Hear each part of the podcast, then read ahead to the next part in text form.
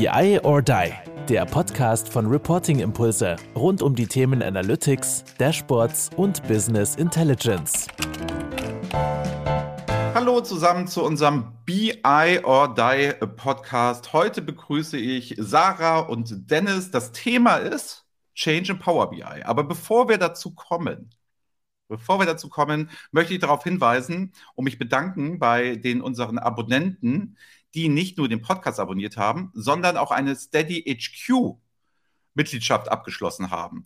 Das ist folgendes, da spenden wir alles an die Stiftung Bildung. Es ist sehr erfolgreich. Es haben sehr viele von euch eine anständige oder eine ehrenvolle Mitgliedschaft abgeschlossen. Finde ich total klasse, finde ich total tool, äh, toll. Die Jugendlichen freuen sich, dass sie mit Bildungsthemen da vorankommen. Es ist wirklich eine gute Sache. Wer das nochmal hören möchte, kann sich dann auch nochmal den Stiftung Bildungspodcast, den wir hier mal gemacht haben, anhören. Da wisst ihr auch, wo das Geld hingeht. Deswegen der Aufruf, ähm, Dennis und Sarah sind nämlich von Amexus und ich habe noch immer keine Firmenmitgliedschaft, noch immer keine Firmenmitgliedschaft bei Steady HQ. So, das wäre doch was, wenn man sagt, komm, Amexus wäre die erste Steady HQ unterstützende ja. Firma. Ich würde das natürlich dann hier auch breitschlagen, ausschlagen. Es würde sich marketingtechnisch lohnen, aber muss gar nicht sein. Hallo zusammen, moin Dennis, moin Sarah. Moin. Hi Andreas. Moin. Danke, danke, dass du uns sagen wir, schon mal jetzt schon in die Ecke gedrängt hast. Aber ja, wir werden das auf jeden Fall machen, weil ich möchte der Erste sein. Ja, also Amexus soll dann die erste Company sein, die äh, euch dort unterstützt. Magst du mal kurz sagen, wenn wir gerade schon im Gespräch sind, ne? was ist denn Amexus für die Leute, die es nicht kennen? Ja, und zwar Amex ist ein äh, IT-Beratungsunternehmen mit Microsoft-Fokus und ich leite seit gut zwei Jahren den Geschäftsbereich Business Intelligence und Analytics. Das ist einer von vier Geschäftsbereichen bei der Firma Amexus und äh, bin aber schon im siebten Jahr bei der Amexus, habe vorher fünf Jahre Hardcore-Vertrieb gemacht, wirklich vom, vom Hunting, Farming, Accounting, Key Accounting, und immer schon in dem Bereich BI unterwegs gewesen. Also es zieht sich halt so wie ein roter Faden bei mir durch. Und inzwischen gibt es uns auch, also 30 Jahre gibt es uns schon. Hm. Genau. Und mit inzwischen äh, gut 130 sehr geilen Kollegen und Kolleginnen. Also das Rückgrat der deutschen Wirtschaft, deutscher Mittelstand seit 30 Jahren. So, Wenn Sarah, du das so ne? sagen würdest, ja. Und Sarah, du bist ja, du bist ja heute der Star, du bist ja heute der Gast, so sind wir ja auch zusammengekommen, weil ich ja, ich hatte, ich hatte ja gesehen, als ich mit euch gesprochen habe, ich kennengelernt habe, ähm, ihr habt ein, sage ich mal, Produkt, das nennt sich Change. Das ist ja nichts Außergewöhnliches, dass man bei IT Change macht. Aber es hieß dann Change, wenn ich Power BI einführe. Und das fand ich wieder spannend, nach dem Motto, wir können uns nochmal drüber unterhalten. Was sind denn die Besonderheiten, weil wir uns ans Tool knüpft? Und deswegen, Sarah, freue ich mich, dass du da bist. Magst du auch mal ein paar Worte zu dir sagen, was dich befähigt, das zu tun? Hi, Klar, total gern. Ich persönlich bin jetzt mittlerweile schon echt seit einigen Jahren in der IT, also ähm, quasi nach dem Studium erstmal so im Bereich äh, Sales und Projektmanagement gelandet und da schon das erste Mal. Tatsächlich hat da mein Herz ange äh, angefangen für Change Management zu schlagen, weil jede Software-Einführung hat eigentlich am Ende des Tages die Herausforderung, dass auch die User mitgenommen werden wollen oder sollen. die wollen ja nicht immer unbedingt mitgenommen werden. Dann habe ich noch mein Studium draufgesetzt, um mich da einfach in die Richtung noch mal ein bisschen schärfer zu fokussieren, einfach weil es halt einfach geklickt hat. Also ich habe dann wirklich angefangen, mich auch rein zu, reinzulesen. Das ist einfach ein Riesenfeld, also von Psychologie über ja, alles, was irgendwie Wirtschaftstheorie angeht, bis hin halt vor allem ins, ins dreckige Doing. Und ja, dann jetzt bei der Amexus die coole Chance bekommen, das Thema auch wirklich äh, voranzubringen und da richtig Power reinzustecken. Und jetzt bin ich hier. Ja, finde ich total spannend. Also es ist ja, es ist ja die Geschichte ähm, für die Leute, ich glaube, es kennen ja mittlerweile alle Power BI. So, es kennen sie ja nicht zuletzt, weil es mit dem 365 dann zusammengekommen ist und es gab ja viele Einführungen damit. Und das heißt, es ist ja schon mal ein BI-Tool da. Jetzt kann ich mir vorstellen, auch wenn wir ja eher die großen Brands haben, wo das sehr strategisch aufgesetzt wird und welches Frontend-Tool und so weiter, kann ich mir vorstellen, dass ja viele Mittelständler vielleicht auch das erste Mal dann da in dem Moment ne, in Berührung kamen und dann der Dennis, der erzählt, er war mal Hardcore-Vertriebler, sagt, nutzt das doch mal und ich habe da ein Angebot. So, Na, so stelle ich mir das so vor. Also ist da, kann man sich das so vorstellen, dass das gerade jetzt in dem Markt im Mittelstand ankommt oder kriegt ihr jeden Tag eine Anfrage, wo es heißt, wir möchten aber Dashboards machen? Hm. Äh, würde ich ganz gerne starten und vielleicht mag das die Sarah denn aus der Projektumsetzung oder Projektbegleitung oder aus der Change-Brille vielleicht ein bisschen er ergänzen. Und zwar, ist ganz klar bei uns, wir haben den gehobenen Mittelstand, den wir, den wir adressieren. Äh, jetzt gibt es da keine Riesendefinition für, was ist jetzt Mittelstand, aber wir mhm. sagen einfach, wir brauchen halt schon ein paar hundert IT-Seats, damit, damit da ein bisschen Feuer drin ist.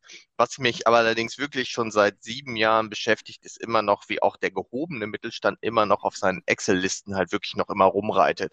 Das sowohl für die Visualisierung, das sowohl für die Planung. Ne? Ihr hattet ja selber letztens noch im Podcast selber auch über, über das Thema Planung ähm, schon mal gesprochen. Ich erinnere mich an ähm, äh, den Podcast von Apollo, den ich mir auch mit reingezogen habe. Und wenn du überlegst, du, du gehst in den Mittelstand rein und sprichst mit den Fachbereichen, wie rudimentär teilweise die noch unterwegs sind. Und äh, ich merke immer wieder, wie schlecht und mächtig zugleich halt Microsoft Excel ist. Aber darauf könnten wir, glaube ich, wahrscheinlich Stunden selber diskutieren und Dialog führen.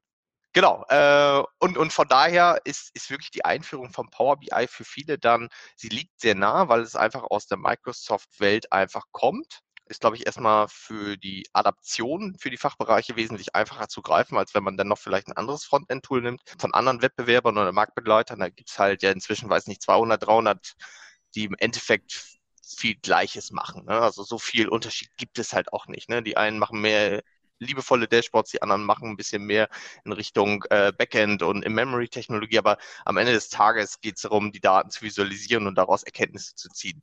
Und bevor ich mich halt in einen Monolog hier verstricke, glaube ich, ist ganz, ganz spannend, wenn wir dann halt wirklich Power BI einführen dürfen, äh, was wir immer gemeinschaftlich mit unseren Kunden machen, also auch auf Augenhöhe und nicht einfach nur einführen und dann wegrennen. Da haben wir dann halt wirklich sehr schnell festgestellt, okay, es gibt ein un unglaublich hohen Bedarf an Change Management in diesen Projekten. Sarah, was würdest du denn sagen? Geht das, geht denn ohne Change? Hm, es kommt immer drauf an. Also prinzipiell muss ich natürlich sagen, nee, ohne Change Management geht nichts, niemals. Aber es hängt immer vom Maß der Veränderung ab. Also wenn es jetzt eine, ich sag mal, ein Unternehmen ist, das schon relativ safe im Sattel sitzt und jetzt einfach nur ein paar neue Dashboards möchte, brauche ich mhm. kein Change Management. Das ist, also, das kriegt ein Projektleiter, das kriegt eine interne Kommunikation ohne, ohne Probleme hin. Da kommt ein kurzes Memo und dann läuft's halt. Aber bei so, so Kunden, ich sag mal, auch hier, ne, traditionsreicher Mittelstand, da kann das natürlich schon wirklich, wirklich helfen. Also Change Management ist ja im Prinzip so ein bisschen die, ja, die, die Risikoeindämmung, weil ein Projekt hat natürlich ganz, ganz viele Punkte, an denen es knirschen kann und an denen es halt am Ende auch wirklich in die Binsen gehen kann. Und ein Riesenpunkt ist einfach, schaffe ich es am Ende, das Tool, das ich eingeführt habe, auch zu benutzen? Das ist für jedes Unternehmen immer die Frage und ein Tool ist nicht billig. Eine Tool-Einführung kostet, also das ver verbrennt Geld, das verbrennt Personenstunden ohne Ende. Man hat Projektmeetings, man hat Abstimmungstermine. Also man macht sich all diese Arbeit dafür, dass es gut läuft. Und irgendwie ist aber dann dieser, der, der ganze untere Teil dieses Kreises, der da kommt, nämlich die ganze Nutzeradaption. Die Nutzeradaption. Wie kriege ich die Leute dazu, dass sie dann am Ende auch Bock haben, das zu nutzen? Was brauchen die eigentlich? Das wird irgendwie gerne als erstes, also es wird häufig so als erstes, ach komm, das brauchen wir nicht und das kriegen wir dann so hin. Und das ist halt ein Riesenrisiko. Also da, da kommt halt dann im Nachgang quasi die Schelle, äh, dass dann auf einmal das Projekt nochmal richtig teuer wird, weil es keiner nutzt, weil es nicht die Bedürfnisse mhm. erfüllt. Ja, finde ich, finde ich ganz spannend. Ja, also wir haben das, genau, ich auch, weil wir haben das nämlich ähm, auch festgestellt, was du sagst. Erstmal würde ich auch sagen, du brauchst, glaube ich, eine kritische Größe, weil der Change-Pod funktioniert ja automatisch, musst du ja, so passiert erstmal Change, wenn du das Projekt als solches angehst. Also einen gewissen, eine gewisse Welle hast du ja eh schon mal. Es ist ja die Frage danach nur, wie hoch muss der Grad der Professionalisierung danach sein, damit es funktioniert. Ähm, wir haben ja einen Kunden, den ich ja gerne zitiere, Jan Henning Vollmann, den kennt man ja auch, der kommt demnächst auch mal in den Podcast, der ist von ähm, äh, Spieß Packaging und die sind 400 Mitarbeiter mhm. insgesamt. Ganz erfolgreich, seit Jahrzehnten etc. Und die haben auch tatsächlich Power BI als ähm, Frontend-Tool gewählt und machen da aus dem Controlling heraus, auch für die Produktion etc., machen die Dashboards.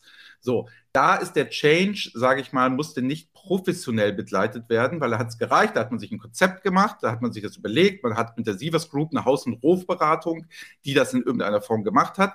Und da war es jetzt nicht so, dass es hochskalierbar wäre. Da war relativ schnell die Begeisterung, weil man ja viele Leute in die Workshops nehmen konnte, das machen konnte. Und die haben sich dann immer bei uns in den Seminaren nochmal ausbilden lassen. So, das läuft super. So, das ist, glaube ich, auch nicht, das ist dann auch, jetzt will ich sagen, das ist nicht die Kunst, weil da würde ich das ja geringschätzen. Nein, ich würde eher sagen, da kann man, glaube ich, von der Welle leben. Es wird ja, glaube ich, erst in dem Moment spannend, ne, wenn ich ja die, die Projektteilnehmer nicht mehr diejenigen sind, die es nachher auch ausführen. Das heißt, ich stelle es dann mehreren zur Verfügung. Ich muss skalieren in irgendeiner Form. Und da, glaube ich, ist man schon an der Schwelle wahrscheinlich so bei 500 Leuten. Da machen wir es mal Unternehmensgröße irgendwie fest. Bis hin zu 5000 Leute, weil ein Otto hier in Hamburg nennt sich auch noch immer Mittelstand, obwohl wir alle wissen, das ist kein Mittelstand mehr. Aber die Spannbreite ja. ist halt groß. Und da ist halt so die Geschichte, wo sagt ihr denn so, ah, da ist so eine kritische Masse, damit die Leute erstmal wissen, ich sitze jetzt hier als Geschäftsführer, höre den Podcast und denke mir, ah, das wäre was, oder Leiter Controlling oder ähm, ähm IT-Leiter und denke mir, käme Change für mich in Frage? Muss ich daran denken, wenn ich jetzt irgendjemanden beauftrage? Wann würdet ihr denn sagen, da ist so der Knackpunkt aus dem Gefühl oder aus euren Referenzen heraus? Oder so? Das Es kommt tatsächlich drauf an. Also ähm, äh, es ist ganz schwierig zu sagen, ab einer bestimmten Personenzahl ist es. Es, es sind so ein paar, paar, Faktoren, die im Prinzip die Komplexität von Change einfach erhöhen. Die erste mhm. Frage ist natürlich, wie viele Menschen sind betroffen? Wie viele Menschen werden direkt betroffen? Welche sind, wie viele sind indirekt betroffen? Das ist schon mal ein Punkt, was du eben auch gesagt hast, ne, mit der Skalierung. Wenn es jetzt irgendwie ein kleines Projektteam von zehn Leuten gibt, was schon teilweise viel ist, weil ne, im mittelständischen Bereich sind halt auch die Menschen super arg eingebunden in ihr tägliches Doing und haben oft gar nicht die Zeit dafür, dass sie sich auch noch intensiv um das Projekt kümmern. Das heißt, wenn da schon mal ne, ein kleines, schmales Projektteam große Auswirkungen für viele Menschen. Das ist schon mal so ein Indikator, da sollte man auf jeden Fall drauf achten. Es ist aber auch, wenn viele, wenn mehrere Abteilungen betroffen sind. Also es, es geht jetzt nicht nur um eine Abteilung, sondern keine Ahnung, Einkauf, äh, Einkauf äh, Verkauf und vielleicht noch, keine Ahnung, Accounting. Dass man sagt, man, man, man fügt mehrere Abteilungen zusammen, weil innerhalb der Abteilungen hat man immer so einen kleinen Cluster, die Leute tauschen sich aus, aber wenn die Firma an sich intern nicht so krass vernetzt ist, dann ist das auch so ein Punkt, wo man auf jeden Fall draufschauen sollte. Dann natürlich, wie zufrieden die Leute sind. Wenn die Leute super zufrieden sind mit dem, was sie gerade haben, brauchen die kein, also wollen die kein Change Management, dann wollen die auch keine Veränderung. Da sagen die, wieso, es läuft doch. Das heißt, je entspannter und zufriedener die Leute sind, desto mehr Change Management Bedarf hat man. Und natürlich, je mehr Projekte in der Vergangenheit auch schiefgegangen sind. Also wenn, wenn man irgendwie schon so eine, so eine Strecke hinter sich hat, dass man eine Einführung hatte, da lief da nicht rund, danach gab es super viel Konflikte intern. Oder der Projektleiter hat zwischendurch gewechselt.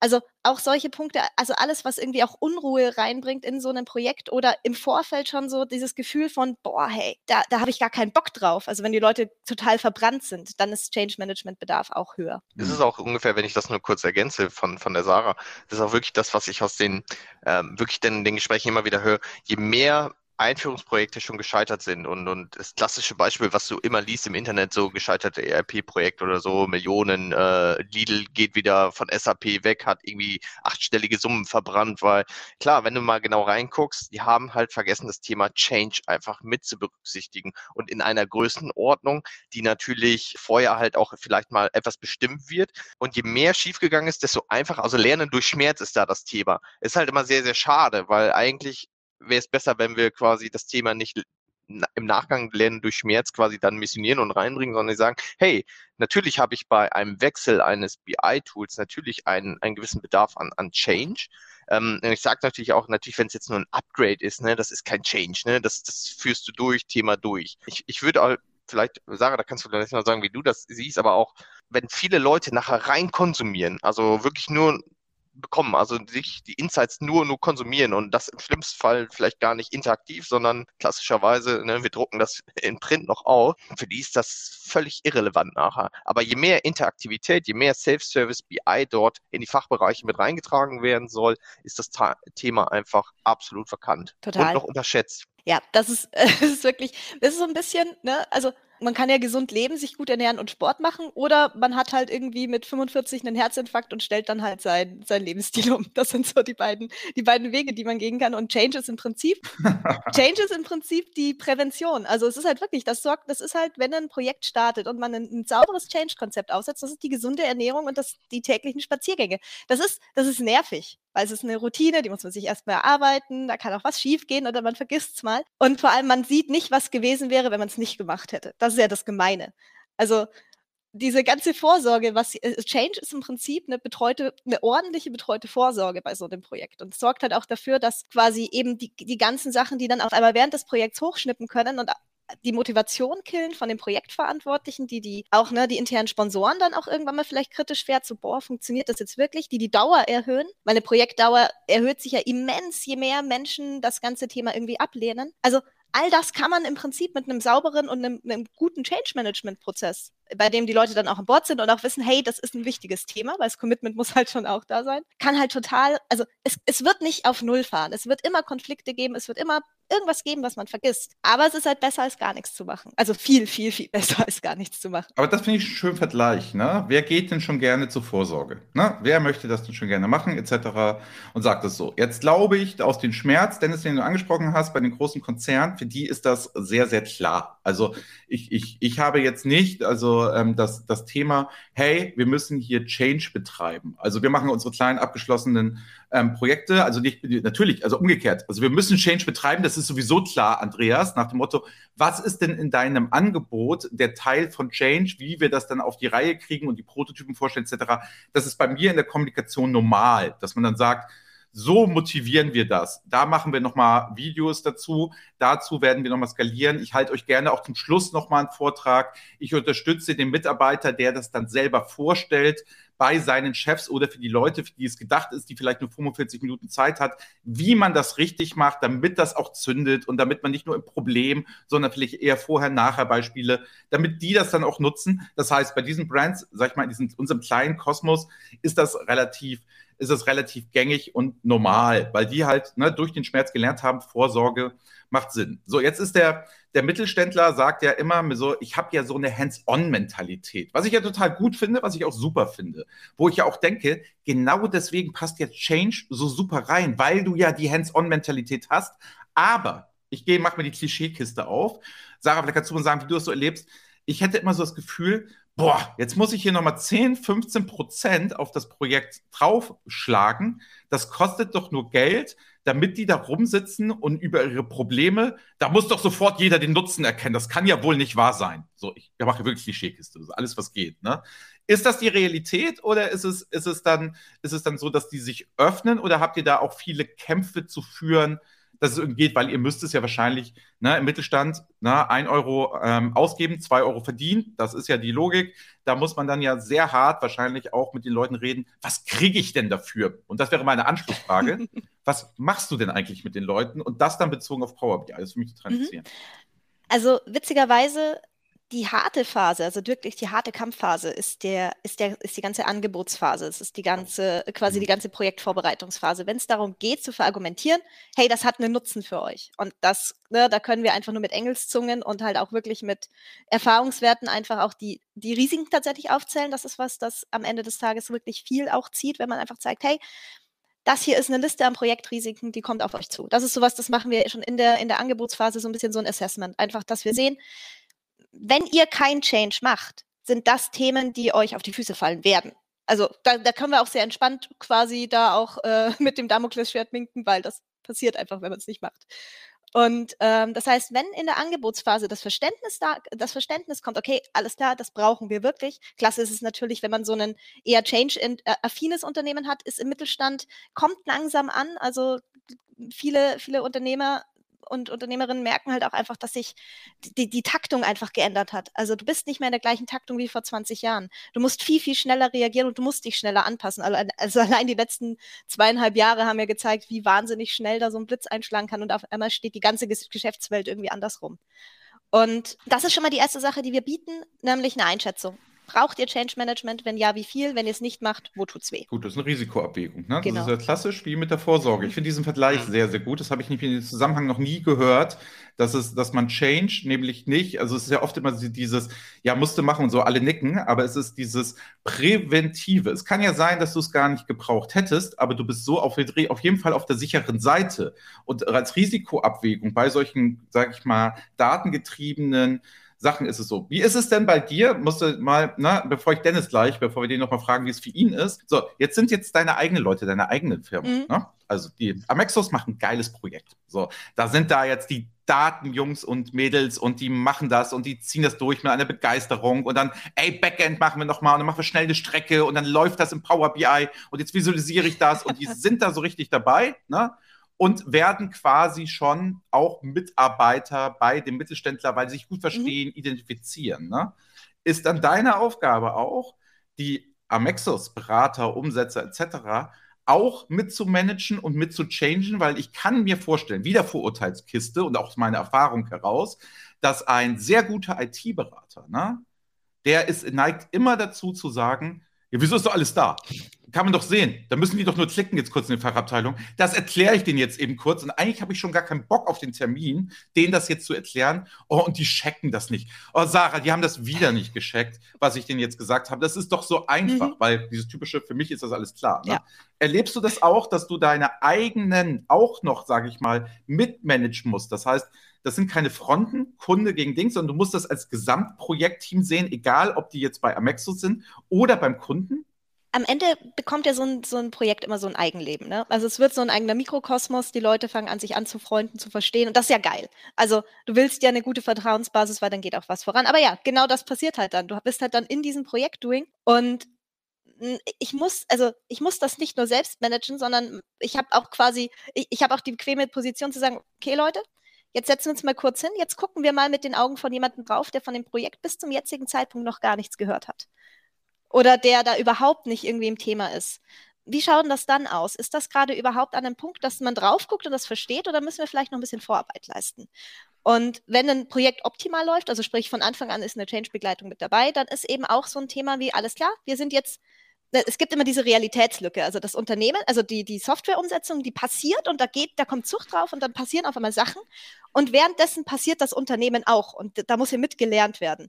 Und diese, diese Lücke dazwischen, die ist einfach immer da, weil die Umsetzung geht einfach immer viel, viel schneller, weil dann arbeitet man was runter und dann ist es auf einmal innerhalb von zwei Wochen von, wir haben irgendwie einen Prototypen und das sieht irgendwie cool aus zu, jetzt haben wir ein fertiges Dashboard und in, in den zwei Wochen ist aber niemand mitgenommen worden und versteht überhaupt keiner, was ist und auf einmal sitzt man vor was ganz anderem drin. Also im Moment, das haben wir doch alles besprochen, ist doch da, da, da, da, da. Aber es sieht halt anders aus. Es hat vielleicht eine andere Farbe.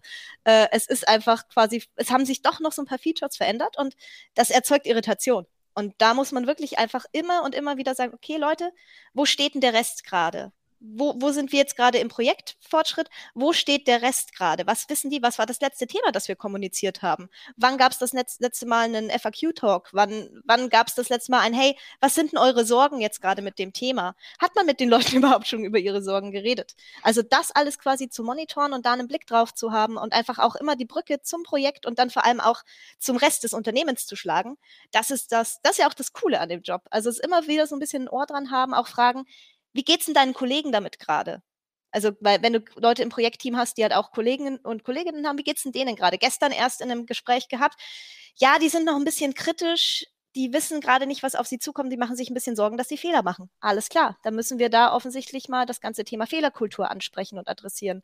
Und da vielleicht auch ne, Kulturarbeit ist ganz, ganz oft so ein Thema. Dennis, da mal eine Frage an dich. Ne? Also, Jetzt, jetzt ist es, ist jetzt folgendermaßen. Ich bin jetzt da der Mittelständler, es funktioniert alles, es geht alles und ihr seid es gewohnt. Aus der klassischen Beratung heraus habe ich verstanden, ihr habt mir ein Data Warehouse hingestellt, das sind Datenstrecken, das funktioniert und so weiter und so fort. Das ist ja immer so aus deiner Branche heraus die harte Liefergegenstände, die dann ja nachprüfbar sind mhm. in irgendeiner Form. Ne? So, und jetzt stelle ich mir die Frage, äh, bei Change ist es ja, wenn ich dann als Kunde bezahle, ist es ja sehr viel Vertrauensvorschuss, weil es könnte ja rein theoretisch sein, bei Sarah wissen wir jetzt durch den Podcast ja alle, wenn ihr die nehmt, seid ihr auf der sicheren Seite, die gibt Gas, die weiß, wovon sie redet, die macht das, die spricht die Probleme an, das, da sprudelt sie ja, man hört ja auch in der Stimme, die Begeisterung. Das heißt, da kann ich das personabhängig machen, aber das ist ja vielleicht der Kunde gar nicht gewöhnt, weil dem, der ITler, dem ist es ja erstmal egal, ob er jetzt ein großes Kommunikationstalent ist.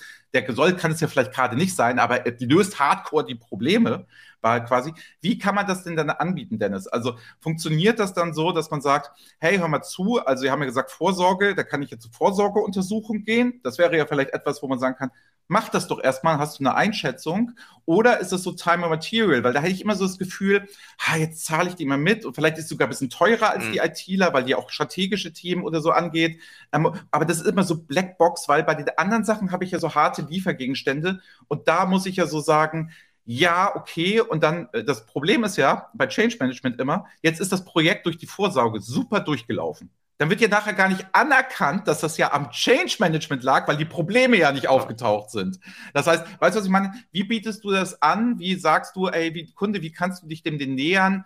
Ähm, wie kannst du erstmal vielleicht einen Testballon, dass das wirklich Sinn macht, in den Kopf geht? Du musst es mitdenken und nicht so typisch, ja, das machen wir auch noch mit. Mhm. Weil wenn ich den Satz höre, weiß ich, er wird nicht ernst genommen. Ja, also deswegen kannst du also einmal auch Change Management oder Change kannst du nicht einfach kostenlos beistellen und sagen, das machen wir auch nochmal eben mit, weil das ist eine Quatsch, maximal ja. eigenständige, extrem wichtige von fast auch von Projektvorbereitungsphase begleitest du im Change eigentlich alle Phasen. Das, das muss man einfach äh, wissen. Ich muss auch sagen, glücklicherweise sind wir nicht nur immer, machen wir die Einführung von Power BI nicht nur für die IT, sondern eigentlich für die Fachbereiche. Das ist halt sehr, sehr wichtig. Das heißt also, wenn du so einen Hardliner IT-Leiter hast, der findet auch Scrum nicht gut, ja, der findet auch Change nicht gut, ja, der findet viel nicht gut, aber das liegt nicht dran, weil er sich dagegen weigert, sondern einfach, weil ganz viel auf ihn einprasselt. Ne, der sieht eigentlich nur so, ey, just another service, den ich irgendwie mit irgendwie mit mit betreuen muss in meinem großen IT-Infrastrukturkosmos. Deswegen, ich habe da vollstes Verständnis für. Wichtig ist aber, dass wir halt Power BI Einführung, ihr macht es ja auch über die Fachbereiche rein, reintragen. Ne? Also der Fachbereich hat einen gewissen Schmerz. Die wissen dann auch quasi, okay, auf was könnte uns alles äh, jetzt, auf, auf welche äh, Fettnäpfchen könnten wir stoßen, wir wollen da nicht reinfallen. Es ist erstmal gut, um erstmal mit denen in den Dialog zu kommen, um dann nochmal eben das Thema zu, zu besprechen. Dann ist es natürlich äh, spannend, weil du gerade gesagt hattest, Time and Material ist ein grundsätzliches Beratungs- ja, Paradigma möchte ich nicht sagen, aber wir wollen als Berater immer Time and Material, weißt du, wir, wir dürfen Zeit gegen Geld tauschen und am Ende kann uns keiner was, ne? So, so nach dem Motto, wir haben ja unsere, wir haben ja die Sarah jetzt acht Stunden da reingebracht, so, ihr habt sie gesehen, bitte zahlt mir acht Stunden. Das ist aber nicht, nicht unser Ansatz, sondern was wir halt machen und darauf zielte ja deine Frage ab und ich glaube, dass wir da gar nicht so unterschiedlich ticken, also, also eine Amex ist eine Reporting-Impulse, dass wir wirklich halt über, über Basispakete quasi einsteigen wo wir das Thema quasi enablen. Also unser Ziel ist nicht, dass wir die Wissenden bleiben, sondern wir möchten halt die Leute, die Fachbereiche, die sich dort für motivieren lassen, möchten wir einfach mitnehmen. Dafür haben wir ein klassisches Enabling-Paket und stützen das nachher noch einfach über eine begleitende Change Management Beratung, so, weil dazu musst du halt wissen, für mich hat halt eine Power BI-Einführung klassischerweise mal ein Start und Ende, klassisches Projektgeschäft. Im besten Fall sind wir in Quality in Time und Budget geblieben. Oft wissen wir, dass irgendeins nicht ganz hingehauen hat. Aber Change Management kannst du einfach nicht irgendwann sagen, so, das ist jetzt fertig oder dergleichen. Ne? Äh, aber du hast so einen Projektverlauf. Ne? Du hast im Projekt hast du es natürlich eine Spitze natürlich und das nimmt natürlich ab. Aber es geht nie auf Null. Und das muss man halt auch einfach wissen, dass du immer wieder das Thema Change dich in allen Einführungsprojekten, auch wenn sie eingeführt sind, trotzdem bleiben, weil du gehst auf den neuen Fachbereich. Ne? Das ist wie so eine, wie so eine, so ein Lebenszyklus einfach, der wieder hoch und runter schwellt. Ne? Wichtig ist aber, in so einem Basispaket müssen wir halt gucken, dass wir relativ schnell die Mitarbeiter identifizieren, die wir als Multiplikatoren nutzen wollen, die wir dann wirklich auch ähm, ja, zu Change Champions, würde ich sie jetzt mal nennen, äh, quasi weiterentwickeln, sodass sie das Thema auch im Unternehmen weiter verankern können. Und wenn du das einmal geschafft hast, dann hast du halt für auch der Kunde auch den Mehrwert, dass du für ein anderes Software-Einführungsprojekt äh, jetzt, was nicht Power BI ist, sondern irgendwas anderes, ähm, Einführung Citrix oder so. Ne? Das ist nichts, was ihr nicht macht, das, was ihr, wir nicht machen, aber irgendwas anderes. Aber trotzdem hat das auch wieder was mit Change zu tun, wenn du das einführst. Du hast eine ganz andere Wahrnehmung. Und äh, von daher Basis schaffen, enablen und dann wirklich bereit sein, wirklich das zu begleiten, entweder kontinuierlich oder punktuell. Das liegt dann auch ein bisschen dran an dem Kunden, wie sehr er das übernimmt. Und ähm, ich glaube auch Microsoft geht ganz stark auch in diese Schiene rein. Das siehst du selber. Letztes Jahr kam halt die Aktualisierung des, des äh, Power BI Frameworks rein. Jetzt gibt es die Power BI Adoption Roadmap. Und wenn du da genau die mal zerlegst, äh, wir haben das, ich habe das mit Sarah vor kurzem mal selber in einem äh, kurzen äh, Webinar wirklich gemacht. Wir haben das einfach mal zerlegt. Du findest in jedem der Punkte einfach das Thema Change. Hm. Also das finde ich, finde ich auch super, super spannend. Also ich glaube, was wir heute gelernt haben, also zwei, zwei Sachen wären mir e extrem wichtig. Was ich super fair finde, ist ja zu sagen, erstmal finde ich dieses nach dem Motto, das Basispaket, das gehört dazu und ich glaube, das verstehen auch, sage ich mal, 95 Prozent ja. der Leute so.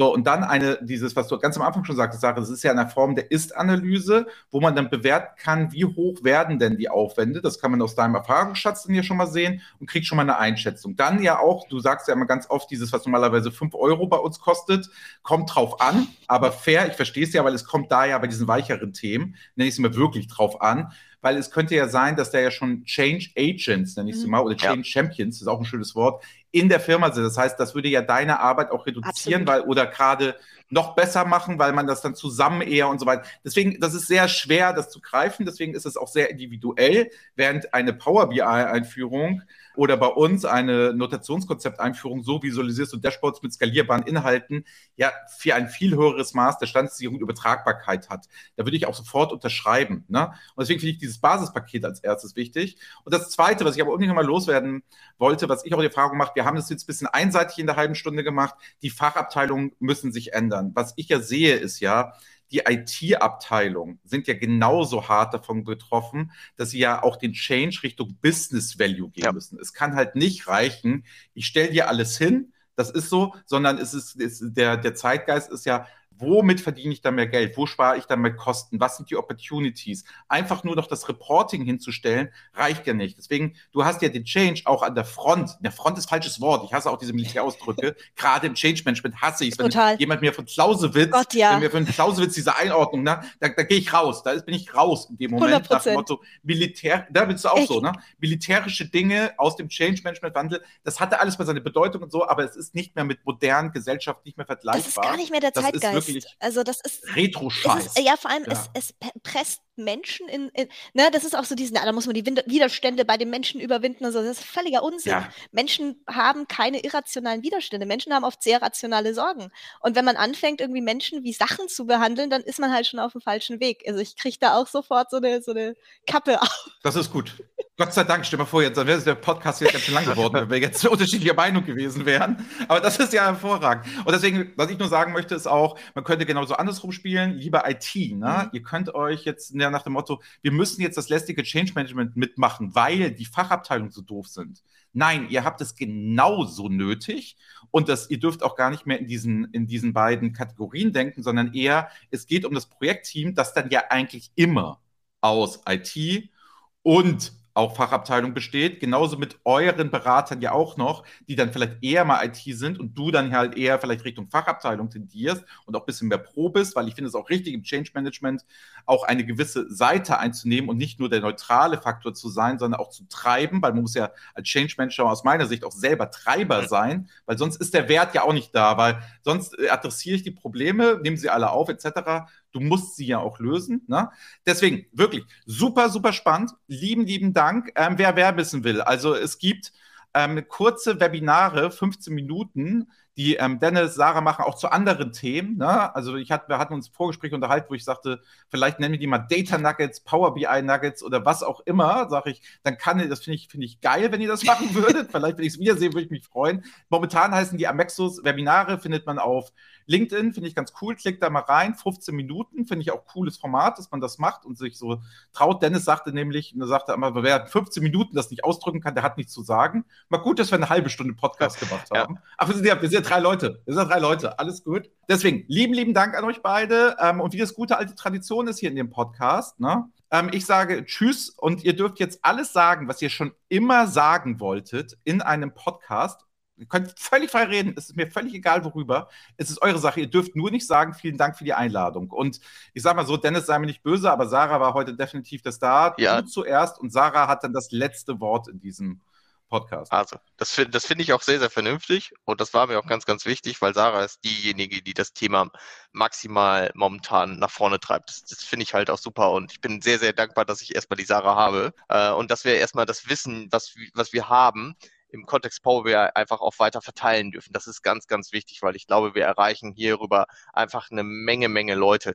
Das, was mir ganz wichtig ist, wir haben sehr viel jetzt über den Mittelstand gesprochen, weil wir dort, glaube ich, sehr viel Erfahrungswerte sammeln durften über die letzten Monate, über die letzten Jahre. Und das ist aber etwas, was nicht unbedingt nur für den Mittelstand geeignet ist. Ne? Das ist wirklich von klein bis groß. Ne? Auch kleinere Unternehmen können auch einen unglaublich hohen Bedarf an Change haben, aber genauso hat äh, vielleicht der Konzern genauso den Bedarf an Change. Ne? Die, die Wahrnehmung und, und das Wissen darüber, was das genau ist, ist, ist einfach unterschiedlich. Da hilft es einfach genau in solchen Formaten darüber zu sprechen. Und wichtig ist immer, ich glaube, sehr konkret einfach mal was anzubieten ne? und immer so den Einstieg zu schaffen. Ne? Und der Einstieg heißt, wir gehen eine extra Meile, der Kunde geht die erste extra Meile und dann schafft man Vertrauen und dann, dann verstehen die das auch einfach. Und jetzt hast du nicht einmal gehört, vielen Dank für die Einladung, lieber Andreas. und übergib damit zu äh, Sarah. Boah, ey, die, das Angebot, alles zu sagen, was ich jeweils in einem Podcast sagen wollte, ist auch ziemlich cool. Das, das vor so vielen Leuten. Ja, tatsächlich, äh, super Herzensthema. Äh, Vertrauen. Vertrauen als, als Basis von egal, was auch immer man tut, ist so cool. Und es macht so viel Spaß und äh, es macht alles, alles besser an Beziehungen untereinander, an Beziehungen zu Mitarbeitenden, zu Kollegen. In dem Moment, wo man miteinander umgeht, dass man sich am nächsten Tag auch noch gerne gegenseitig anguckt, dass man sich selber gut im Spiegel ansehen kann, das macht alles besser. Und das gilt für egal welchen Bereich, in welchem man ist. Wenn man es schafft, Beziehungen aufzubauen, die was zählen, dann, dann läuft's und dann macht's Spaß. Also ich meine, ich weiß nicht, ob ich vor zwei Jahren gedacht hätte, in, in, in so einem coolen Podcast zu landen. Jetzt bin ich hier, mal sehen, wohin es weitergeht. Und auch das ist ja eine Vertrauenssache. Das heißt, mein ich, ich glaube, was ich schon immer mal sagen wollte, ist, seid einfach, seid einfach nett zueinander. Seid einfach nicht scheiße zueinander und dann, dann läuft es ohnehin gut. Das von das meiner ist sehr Seite. Gut, ne? Und denkt dran, IT-Projekte scheitern nicht in der Technik, sondern an den Menschen. In dem Sinne, ciao zusammen, bis dann. Das war BI or Die, der Podcast von Reporting Impulse. Danke, dass ihr auch diesmal wieder mit dabei wart. Wenn es euch gefallen hat, dann hinterlasst uns doch eine gute Bewertung und abonniert den Podcast, um keine weitere Folge zu verpassen. Bis zum nächsten Mal.